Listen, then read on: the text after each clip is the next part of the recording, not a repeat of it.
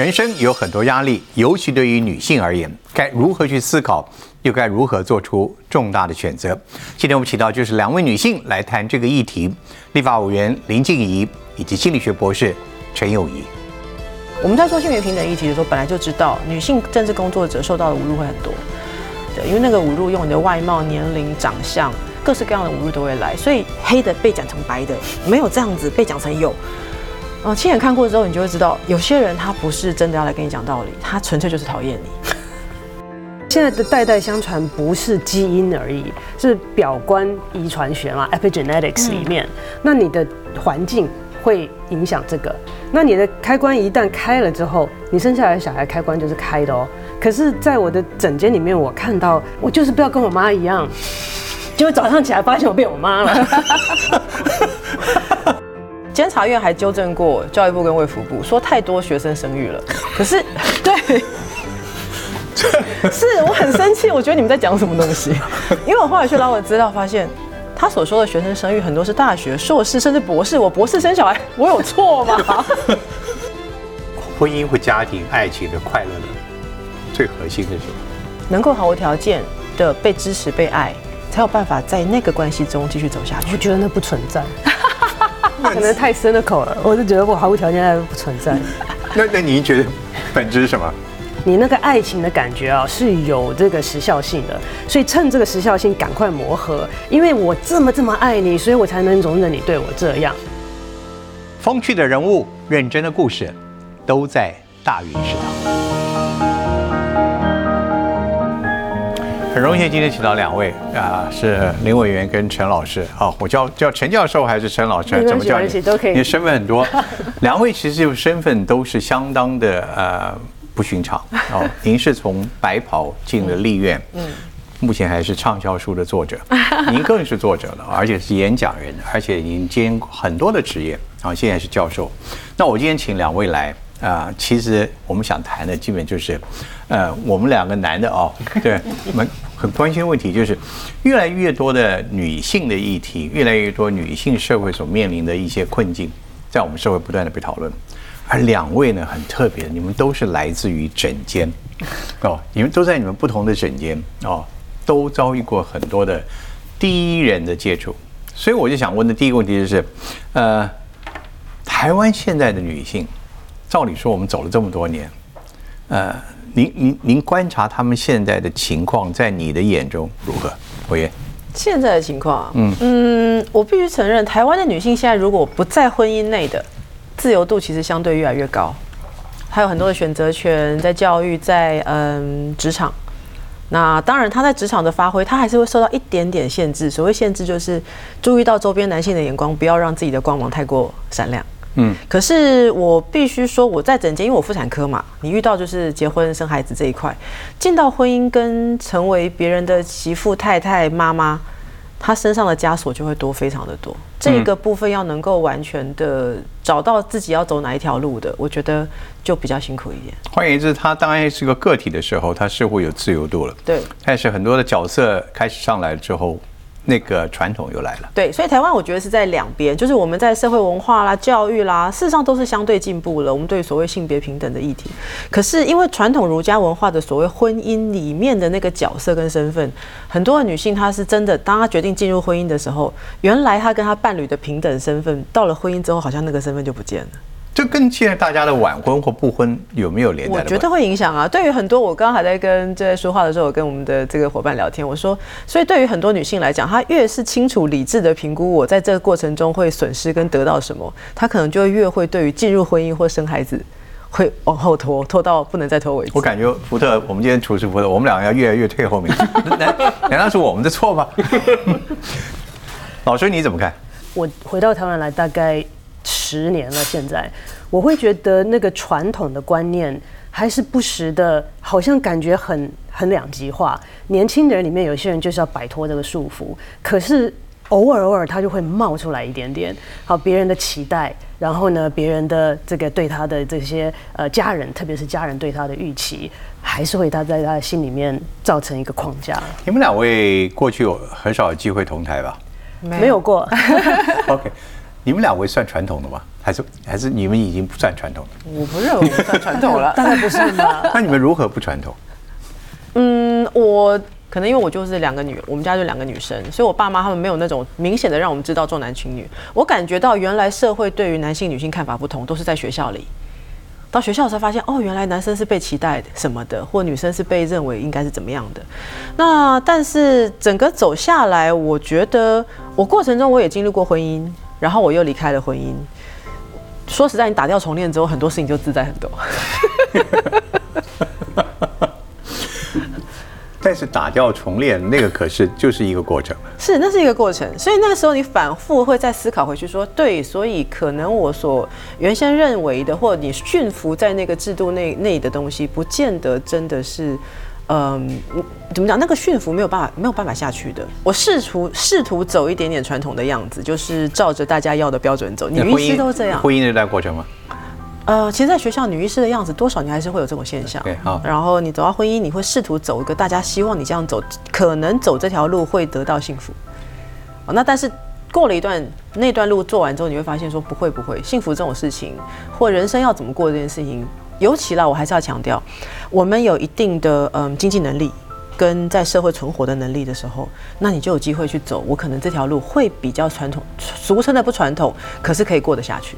老师，你算传统的吗？其实你你你你念书的时候你就离开台湾了，对对对，国中了之后就离开台湾了嘛。没错，对，所以异国的成长，加上你多方面工作经验，我能够这样子因此断定你不是属于传统女性吗？其实传统，我觉得是要看在哪一方面，嗯，就说不需要为了打破传统而打破，但是可能在某些地方我们会趋于，就是我很乐意成为传统的样子。那我跟委员差不多的地方是我们家也是两个女生，哎，有意思哦。对，所以所以也没有成长过程当中没有特别的说重男轻女的这种感觉。那但是呃男女方面来讲，我就记得我很早以前就跟人家讲说，我不太能够接受，嗯，跟我约会的男朋友或者是将来要嫁的先生，收入比我低。那时候我就知道我有这样的，那不是蛮传统的嘛，对不对？是传统，对啊，所以有一些东西就是传统，然后有些东西就不会，所以我觉得可能不是所有的都一概而论这样子。你们算是一个生长条件都还理想的一个一个一个小小孩嘛？对。然后你们生命中至少在就学之前、就业之前没有太大的波动，算有波动吗？我我不认为真的，所以所以得得承认，就是说我们在推动很多所谓性别平等，我们跟女生，像我自己整间，我要跟我的病人说，你可以争取什么？其实你要回过来想，他不见得有我的家庭支持，或者是那些余裕。像刚刚老师跟我，我们家里面都是两个女儿，所以我们就不会经历过哥哥红包比我们大包这种事，或者哥哥可以做你不能做，对，嗯，没有这样。那你们什么时候自己开始注意到这个女性的议题？我是在很后很后来，在这个西点军校的时候，嗯，因为那个很明显，那个那个时候，你在西点军校的工作是什么？呃，我就是在他的行为科学跟领导力学的 department 底下那个系系底下做教授这样子，嗯，那但是呃也有协助他们发展很多的 programs，因为我的 specialty 是呃压力，那就做战斗压力，是帮那个呃军校生训练他们战斗压力这样子。那但是那时候现在已经好多了。我在那边的时候，女生只有八到十个 percent，所以那个差距非常非常大。所以有一些女的军校生会来跟我说：“你知道我的压力有多大吗？”我说：“你告诉我啊。”他说：“平常我们跑好，或者是要要做任何的测验，都会有人过不去啊，对不对？第一次 fail fail 的时候，别人会指的说，就是因为你是女生。”男生废我不会啊，再接再厉就好了，加油哦！哎，女生是因为你看都是你们女生，将来上战场都是被你们拖，所以那个压力让他们更加的不能废哦。那为什么男生没有呢？所以那个时候我觉得，根据他们的反应来讲，我会觉得是我第一次，不是我亲生的，但是感觉到落差是这么大。那我原理是应该是在妇产科医师当住院医师的时候陆续开始。你注意到女性的问题了吗？嗯，你是透过跟病人之间的对谈，还是没有没有？其实因为有点，我觉得跟老师有点点类似。因为医学系，我那个年代的医学系，女学生大概占五分之一，女孩子大家就觉得，哎，反正你数学不好啊，你就去念文组啊，都是这一类的逻辑嘛。嗯，那女生，呃，如果你要念理科，那大家也不会期待你去当女的医师，他会期待你可能，嗯。找一个男医师当你的伴，但是你不要自己当医师。女医师 女生比较被期待这个样子，所以我自己考上，我自己在，因为我念女中，女中很快乐。女中你没有那种什么性别的问题，你没有被男性凝视的问题，没有在男性的眼前扮演什么角色的问题。可是医学系一进去，班上都男生很多，所以这个时候你就会就会出现很多的区别。比方说男同学他们在联谊活动的时候，我们是不存在的一群人嘛，因为他们跟其他的女生比较多的学校联谊。怎么跳都会跳过我们啊！那或者是说，在这个时候，呃，女性在班上老师上课的角色对待的时候，她也会有一些比较不一样的对待。嗯，比方说，老实说医学医学院的课都很无聊嘛，尤其是一二年级很无聊，那老师就会在幻灯片里面有裸女的照片啊。哦，比较清凉的女明星照片啊，老师说，哎，给你们精神好一点。我 那时候就觉得我是空气我在场，我 这这一些是慢慢慢慢的，你在那个嗯就学过程里面，当你要跟男生冲突的时候，或者跟男生竞争的时候，你就会发现这件事情。所以没有错，进到医院之后，我们就会遇到最常见的状况是，你穿一样的制服，然后病人家属就看着你说，我要医生，医生呢？我们要不断的跟他解释，我就是医生，对，我就是你的医生。这是，所以后来雪夫兰科有一个，嗯，其中的一个很很好的理由，当他发现你是女性医师的时候，他反而很喜欢你。嗯嗯。可是你就外科，他就会说你这个不会换药，你出去，叫你学长来，就会遇到这样的问题。所以这个男性在很多地方的所谓步入而来，不知道何从何来的权威感，是从我们社会来，还是从家庭来？我觉得都有。很多的华人家庭期待就是你好好念完大学，条件不错，一个不错的工作，然后找一个不错的家，好建立一个不错的家庭，就到这里。可是我们通常对男生不会这样期待，我们对男生期待你有什么兴趣，我要如何支持你的兴趣。所以家庭也有，环境社会环境也有。那我自己现在都一直在希望大家对待男孩跟女孩都一样，就是长大成立家庭是一个很好的选项。但是他的人生梦想也是一个不论男女都要去推动的一件事情。你要问他你的人生想要什么？那你在人生走的这个过程里面，你的家人、你的伴侣、你的朋友都要想办法支持你。为什么你们两位啊？当然，你刚刚讲到说你们你们受到这样的感触是来自于你们职场上的一些经验。很多的职场里面讲究威权或者讲究领导阶层，那似乎都把男性放在一个领导的中枢位置，女性是属于次要的。那位在这种职场的女性，你会鼓励她怎么样接受这是一个事实，还是要去做一些冲突改变呢？要看个人特质跟你要的是那什么特质？你多想要这个东西？嗯，因为我们越想要一个东西，遇到阻碍的时候，会付出的代价越大。那你是不是想好了，你愿意付出这些代价？你怎么判断那个人有没有这个特质，或者他自己怎么来判断他有没有特质？我觉得一个有一个问题会是说，你有想好可能要做出的这个呃付出是什么啦？你知道前一阵子不是有那个呃好久了那个纪录片叫做那个圣母峰，他们不是爬圣母峰啊？我每次看都会觉得说，这山是一定要爬吗？对不对？你你会死哎，对不对？可是对他来讲，他想好了，死是可非常可能的，可是他愿意付出在这个代价，那他去做的时候，我觉得。你就全力以赴吧。嗯，那但是我就是觉得说，先把最坏的后果想好。你如果愿意付出，你就 ready 啊。那委员，委员在你眼中算不算行动派？怎么会不是呢？这 个这个，我很少说有标准答案。这个是标准答案，怎么会不是呢？那你行动的？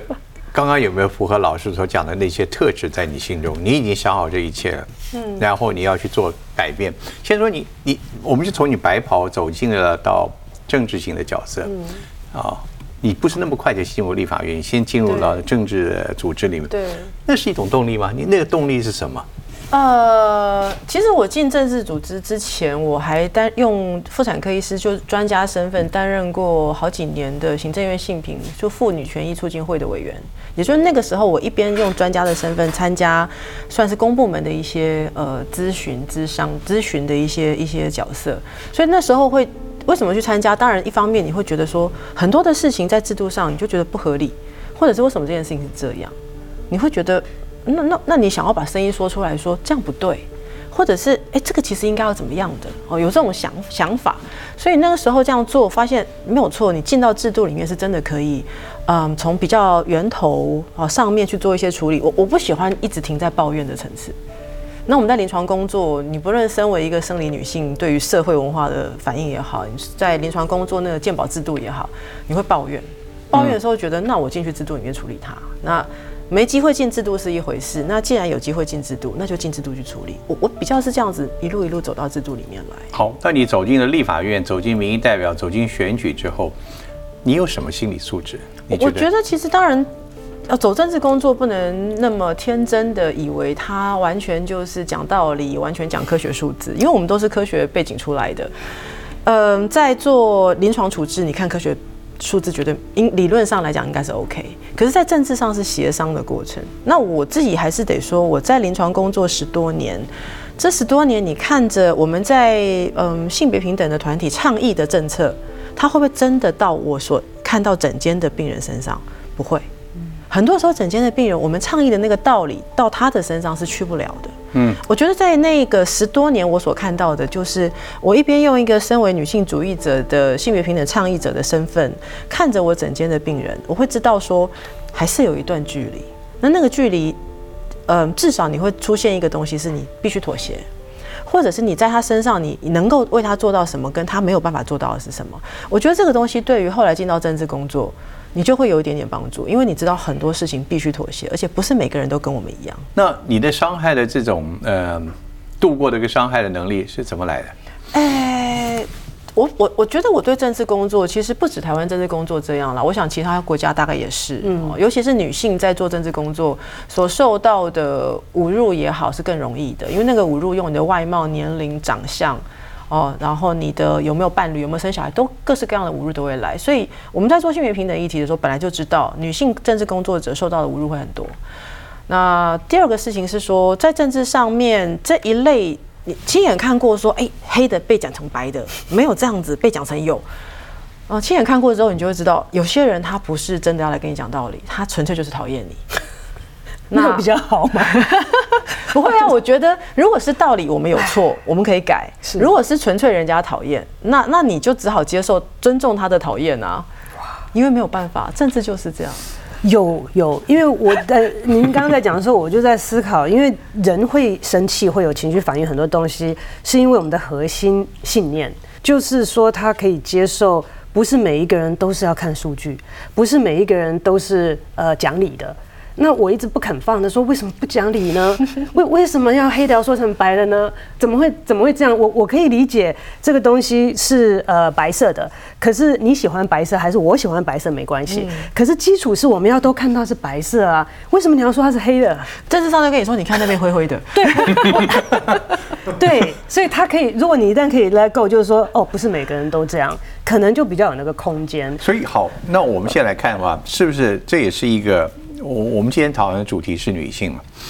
这是女性在一个现代社会，我们很多的现代社会的继承观念一时之间还拿不掉。那需要有一个第一个，我们讨论到一个生存的第一个本领，就是你要懂得分辨，你要懂得去调整，是你要懂得去割舍，甚至是妥协，是不是这个意思？我甚至现到现在，我的年龄跟我的工作历程经验，以及我们毕竟是某一种的公众人物。我现在已经认为那是另外一种责任，就是让我们所更多可能跟我们类似年龄或者是更年轻的女生，她至少我会是一个样子，让她觉得说，其实像她那样过也可以。嗯，因为我们在传统文化里面，传统台湾儒家文化里面，大家都会在看别人是怎么过的。那我跟别人不一样的时候，我们这个社会是比较喜欢棒打出头鸟嘛，或者是说你跟别人不一样嘛？为什么别人几岁结婚，你为什么不几岁结婚？别人念这个，你为什么不念这个？所以，我们有越多不同样貌的女人活在这个社会，然后我们还活得不错，自己活得心情开心。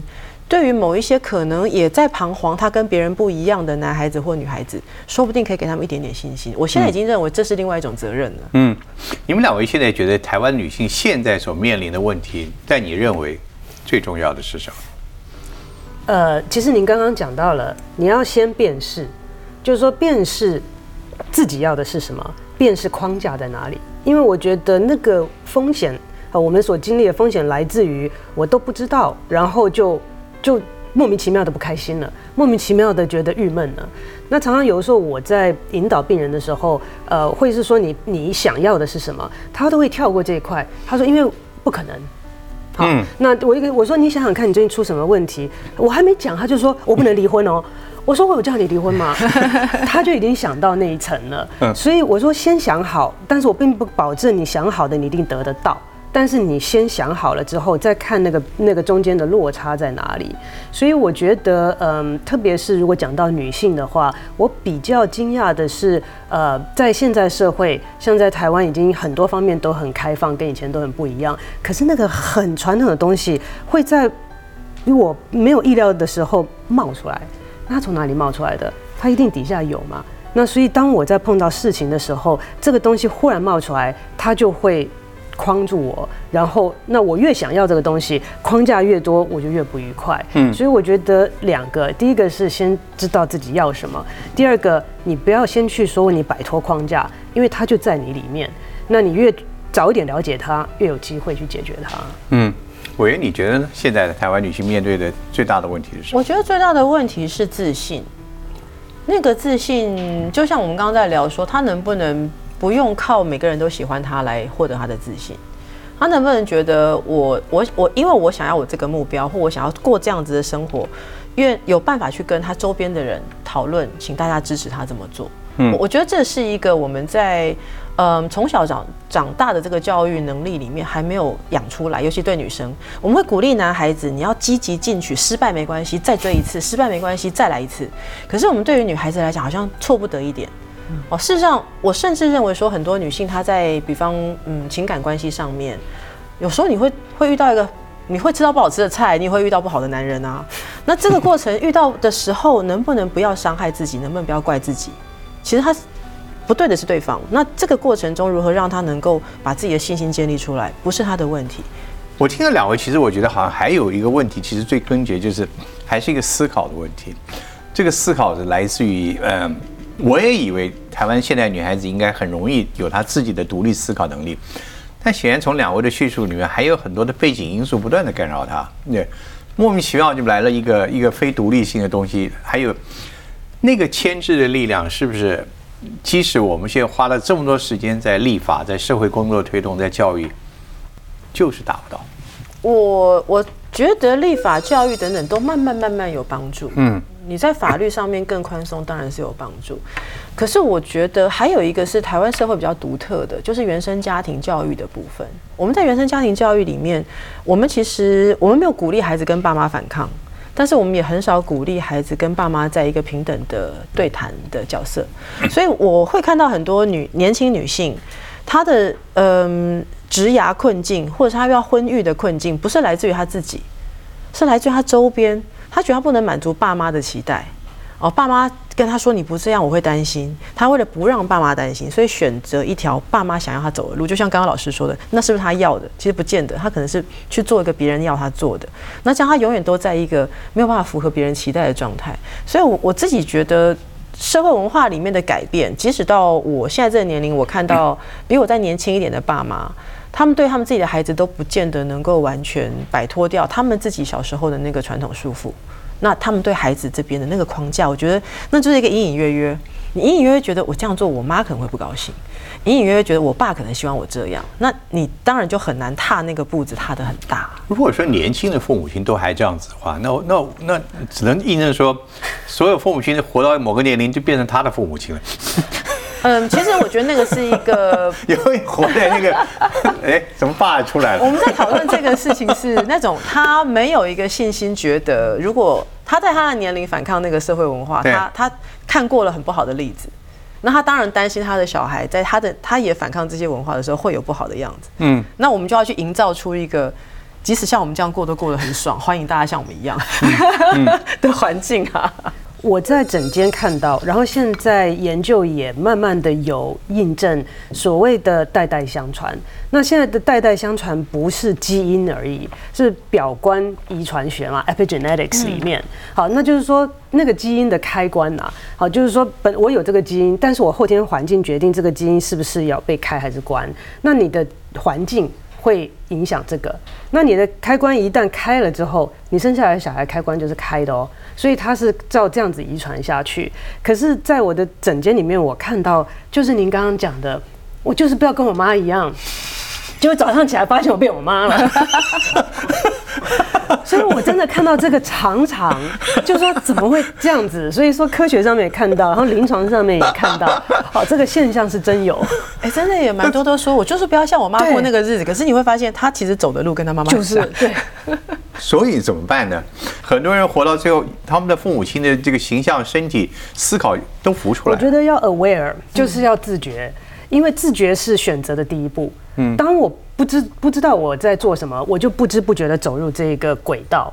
当我自觉了之后，我才发现我有可能有不一样的选择。自觉的能力怎么锻炼？怎么训练？你们两位能不能提供一下你们自己生活中曾经思考的经验？我也有没有？老师有没有？好像是一个日常，真的是一个像是你在练习肌肉一样，日日常生活要练习。真的，就是你会不断的遇到一件事情的时候，你回过来思考，说我真的要这样吗？或者是我我我要不要选择这件事情？那我我刚刚用的是我要不要这样？为什么呢？因为如果你把习惯的是思考我要不要这样，我要这样的时候，你才能够以自己为主体去跟周边的人沟通。我要我要这样做，请大家来支持我。对，所以，我我会觉得大家不用一直觉得说我不要激怒爸爸，不要激怒妈妈。我妈这么说，其实要开始转变了，要每一个人以自己为独立个体来走这条路。好，我们上个菜。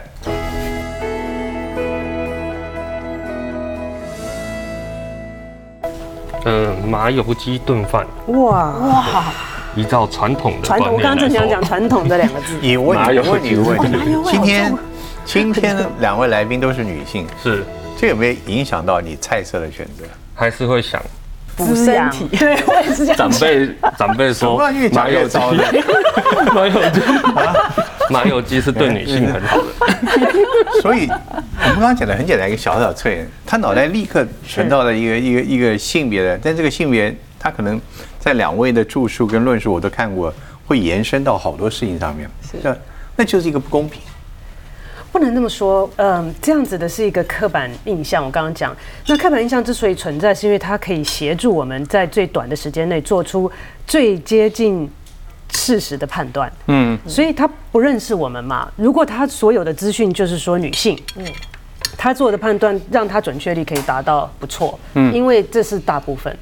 那那个是。刻板印象帮助我们的地方。我知道老老师意思，外面我了解，就是你刚刚到现在就是性别在我们社会上是存在的事实，几千年来或者几百年来，人类就是如此。是，但也延伸了很多的现象，乃至于问题。那但是我们不必因为只要谈男女，你就发觉你就要那么敏感的事情。对对对。但是我原刚才提到一个很重要的问题，思考的自觉是一切的一个起点。啊，这个自觉就是在于你要自己采取一些行动，嗯，而不要去拘泥于很多的人给你这些的限制。嗯，我也想问的就是，你们，我对您的书啊，您做这个整间里的女人啊，很多的。现在在您的作为一个民意代表的期间，你还有没有碰到类似的问题？是来自于性别，来自于家庭，来自于很多事情？你还碰到这样的例子吗？呃，我们现在如果是在政治工作上遇到的陈情案、服务案件，大概比较多，已经是譬如说，他在他的职场上，因为他呃生理生理上面的限制，或者是说他的呃育儿需求，哦，那他他会觉得他受到一点阻碍，大概目前比较会遇到是这样的事情。嗯，那当然，甚至其他我以现在我们在政治工作上，另外一个问题就是在我们整个国家在谈生育政策的时候。生育政策如如何真的谈到有助生育，或者谈生育政策的时候，如何你在谈的过程，不是把所有责任都放在女人的身上，因为你会一不小心变成那是所谓女性政策，我对女人好，所以我给你什么。可是事实上，女人所需要的所有支持，不是只有生育，我们有更多其他的支持。我这个是我觉得我现在政治工作里面要不断的去再再提一下政策那边，或者是呃选民服务里面会帮忙处理到的一些事情。谈到生育政策，似乎看到现在是社会越来越无解啊。那我们看到的不断的就是大概就是用金钱奖励的方式，嗯，哦，或者是育育儿假或者种种来讲这些方式，但好像好像都没有触及到问题真正的核心了。台湾对于年轻年轻的女生要生育，我们是基本上是非常不鼓励，而且那个年轻大概是二十五岁之前，我们都不太鼓励。大学毕业两年，他大学刚毕业那一年，他说要结婚，大家都说太年轻。嗯对，我们会会有一个会有一个好像合理的年龄，然后那个时候你是跟他说不好，可是等到他觉得他已经走了，他自己人生觉得还不错，他不想要再见到婚姻的时候，你就开始觉得他太老了，他为什么不去生小孩？我就整天看到每个女生都是这个样子啊，对不对？她二十五岁、二十二岁的时候，那时候交到男朋友，家人一定说不好的。可是事实上，如果你说，我常常都讲，如果你的人生一定要生育的话，你二十二岁为什么不可以生育？而且应该越早越好嘛。对啊，大家都觉得越早越好的话，那为什么二十二岁不要生育？以这个逻辑推下来，就是第一，我们传统社会认定那个时候你的经济能力不够好，好，这个我们可以讨论。第二个事情就是社会文化要不要支持？他一定遇到问题是，那他的工作能不能有弹性？他生完孩子之后回不回得了职场？他生完孩子回到职场，他的薪水会不会受影响？甚至我自己之前在做的一个研究，在谈的事情是说，我们有没有在大学？我们在大学顶多是给老师这个呃幼儿园的空间。那我们、哦我们对于有孩子的大学生，我们有没有友善的策略？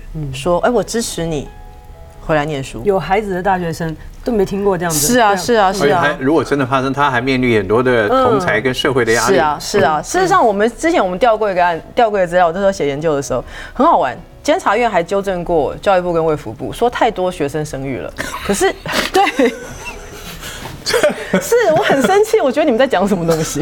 因为我后来去捞了资料，发现他所说的学生生育很多是大学、硕士甚至博士。我博士生小孩，我有错吗？所以单纯去以你是个学生，你不应该生孩子。这个角色切下去，这个社会里面你，你能够生孩子，就只剩下那么一点点时间，那么一点点人，你的生育，你的生育怎么会多？所以我觉得，对于生育在女性或男性的职涯里面，我就说，你从很年轻，他还高中，你应经基本上，你除了叫他不要搞出人命来之外，你另外一件事情要跟他谈说，可是如果你未来想要生孩子，你要做哪些准备？然后你想要在什么时候？你需要谁帮忙你？那国家社会要做的事情，就是我们现在在讲的，把托育做好，把嗯，像现在我们有一些补助啦，哈，它不是我我真的老实讲，我觉得补那个生一个孩子给你多少钱没有用，补那个一个月你有个孩子一个月给你多少补助，帮你补幼稚园的钱啊，补幼儿园的钱啊，然后我们现在嗯，包含说这几年我们做的税。有孩子的家庭缴税可以缴少一点啊，这些政策才会对有孩子的家庭觉得我不会那么痛苦。嗯嗯，好，我自己认为政策要从后面走，不是那个叫谁去几岁生孩子这个事情，这个事情是你要让不同年龄层，他二十二岁要生，四十八岁要生，我们都要拍拍手说谢谢你愿意生孩子。我觉得这样是一个以妇产科医师跟做政策人的立场，我是这样看的。嗯就社会里面要有更多更多的意见。嗯如果刚刚老师有讲，我们有更多的 role model，更有社会的意见不断的冲荡，我们才能够把一些思考哦提前或者把思考让大家来来来谈论。我我们能够提出一些什么样的方式来帮助我们年轻女性去及早的培养这种能力吗？老师，我记得我之前有一个病人是呃，就是哥伦比亚的博士生，所以他也聪明嘛，然后也蛮能干的。他老是跟他妈妈搞不拢，他妈妈呢从国外来看他，两个人三天就大吵到不讲话，然后呢很生气，每次都很激很怒。我就说你很怒的时候，你有什么选项？他说什么叫什么选项？就是跟他讲说，我这样受不了你了，你给我出去，这这有什么选项？我说除了讲这两句话，有什么选项？然后我们就光针对这个议题讲了好久。有一天早上他忽然来了，他就说：“我今天早上做一件事。”我说什么？他说我出去的时候发现我妈把我的东西全部通通都重新重新整理了，我什么都找不到。我当下那个火就这样起来，结果我忽然听到你的声音跟我讲，你是有选择的。他就想说，我除了咆哮，我还有什么选项？他就告诉他自己说，我是有选择的。我今天先不跟你讲，我出门。那他就说，他当下就真的经历感觉到说，他在很怒的时候，他必须要去做一件事情的时候，他其实不是一定要做这个事。有事情都有另外一条路在那边，你可以选择另外一条路。没错，也就是说，你是不是可以转一个思考？嗯，不是是非题，也不是填空题，没错是一个选择题。没错，没错。我自己会跟我的学生讲，就是像我们医学系的很多学生，他可能念到一半，他觉得那不是他要的，嗯嗯，哦，或者是他们为什么我现在要考这个试呢？为什么现在要做这件事？我能不能先去做一点什么，再回来做这件事？我有学生来跟我讨论这个的时候，我都会说：你想想看，你人生很长，台湾平均一命活到八十几岁，我们这是好大压力。我想到八十几岁，我好压好大压力。你不小心活到八十几岁，你人生 你人生长成这个样子，嗯，你你现在才二十几岁，你现在二十一岁，你现在十九岁，你花个两年，花个一年，甚至花半年去做一个你觉得我就是想要去试试看的事情，对人生会影响重大到回不了头吗？嗯。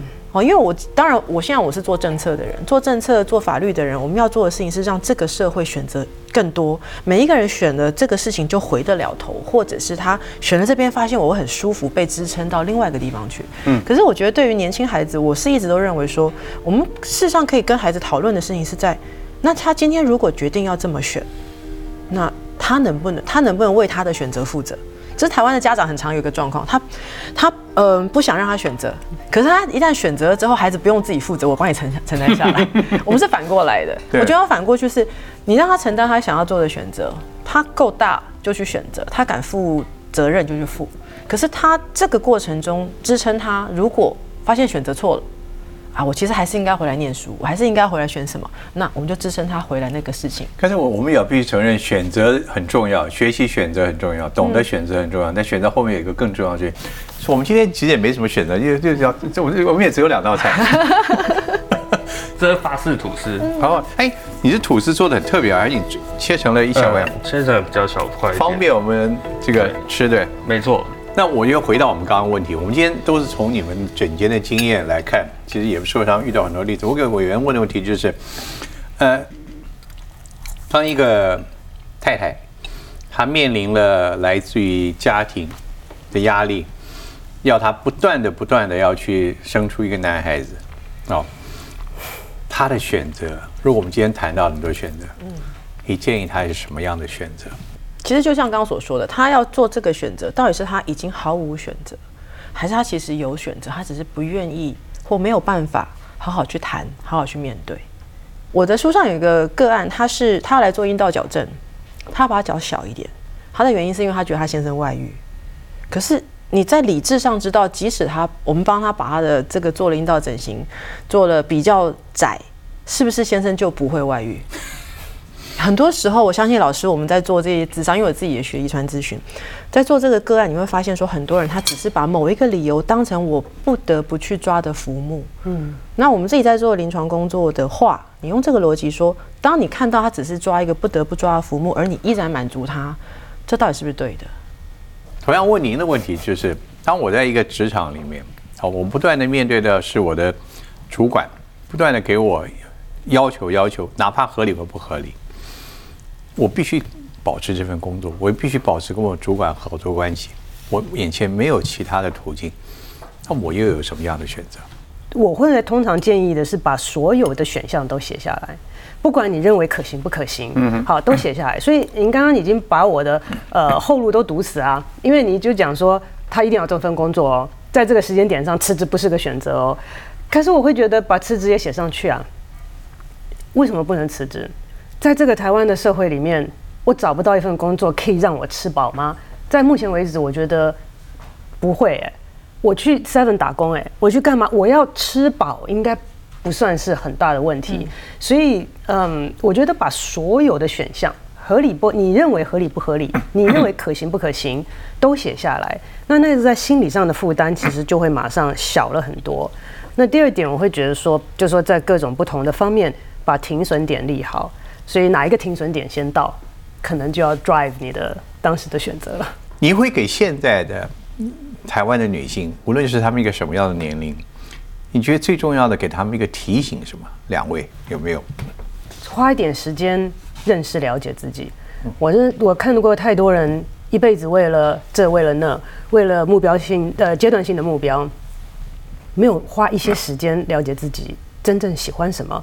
那有些人现在很多年轻人真的都说我不知道我要干嘛哎，然后呢，呃，经济这个状况都很好，我心里想说，我但愿我有你这种问题哎，对，他说我爸我妈说我吃三代都吃不完啊，可是我现在觉得我不知道干什么好，什么都没有兴趣，对不对？那所以，所以我会觉得是说，你想想看，每个人都有好恶，每个人都有 preference，你够不够了解你自己喜欢什么，不喜欢什么？那这些都是时间啊，认识自己跟认识别人一样，都要花一些投资。所以我会觉得花一些时间了解、认识自己，我会是只有这样建议。重要的。嗯，可以。要知道自己其实可以是自己，其实是嗯独特的，是好的，要对自己很有信心，所以不要让别的事情来伤害自己，那自己可以勇敢的把脚步迈出去，他应得到别人对他的支持。我想问一个问题，你在书中提到台湾很多婚姻最后在你眼中都是算计，这是怎么回事？没有啦，其实我的意思就是说。当然，其实婚姻你要说它单纯，现在你实际上来讲，婚姻就是一个契约嘛。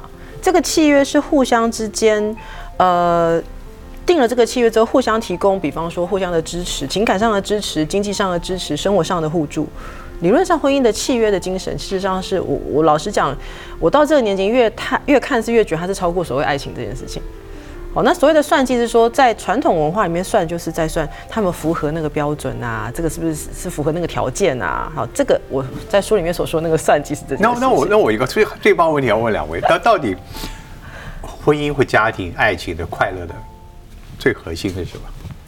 那个是毫无条件的爱，那个所谓毫无条件就是愿意，就是很俗气的所谓的什么生死与共那一类的话。可是那个毫无条件爱是必要的，因为你被确定能够毫无条件。的被支持、被爱，才有办法在那个关系中继续走下去。我觉得那不存在，可能太深的口了。我是觉得我毫无条件爱不存在。那那您觉得本质是什么？我觉得不是爱情，爱。爱情是非常 specific 的东西，但是我觉得要走得长远，绝对不是靠爱情。我现在跟年轻人讲说，你那个爱情的感觉啊，是有这个时效性的，所以趁这个时效性赶快磨合。因为我这么这么爱你，所以我才能容忍你对我这样。赶快磨合，如果时效性过了哈，就就分了，就拆了。好，所以我觉得爱情是一个东西，但是我觉得家庭跟婚姻像是 teamwork，真的就是我们共同解决问题，所以我觉得是 trust。是是互信。看起来两位对婚姻的或者爱情的持久的因素都有很很务实的看法。保鲜期是有限的，后面呢还是考验期。是啊。所以呃，记得我们今天谈论的最重要的就是，嗯，人生有太多的选择，做好你的选择。选择之前要思考很多事情，但凡是做下选择之后，你也要了解那有代价的。no，当然我们今天要无条件的支持我们的大厨，谢谢，谢谢，谢谢，也谢谢两位。